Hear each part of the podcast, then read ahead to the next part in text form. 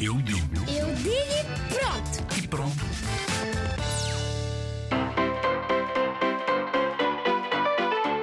A liberdade é, é quando, quando nós se- sentimos-nos livres na rua. É não ter ninguém com que nos prenda em casa ou assim. A liberdade é podermos fazer o que nós nos apetecermos. Eu acho que a liberdade para mim é, é sentir-nos livre e sempre estar com os nossos familiares.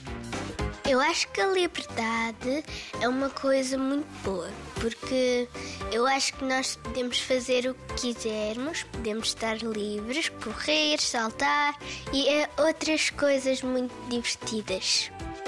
Eu acho que a liberdade é, é uma coisa que se pode.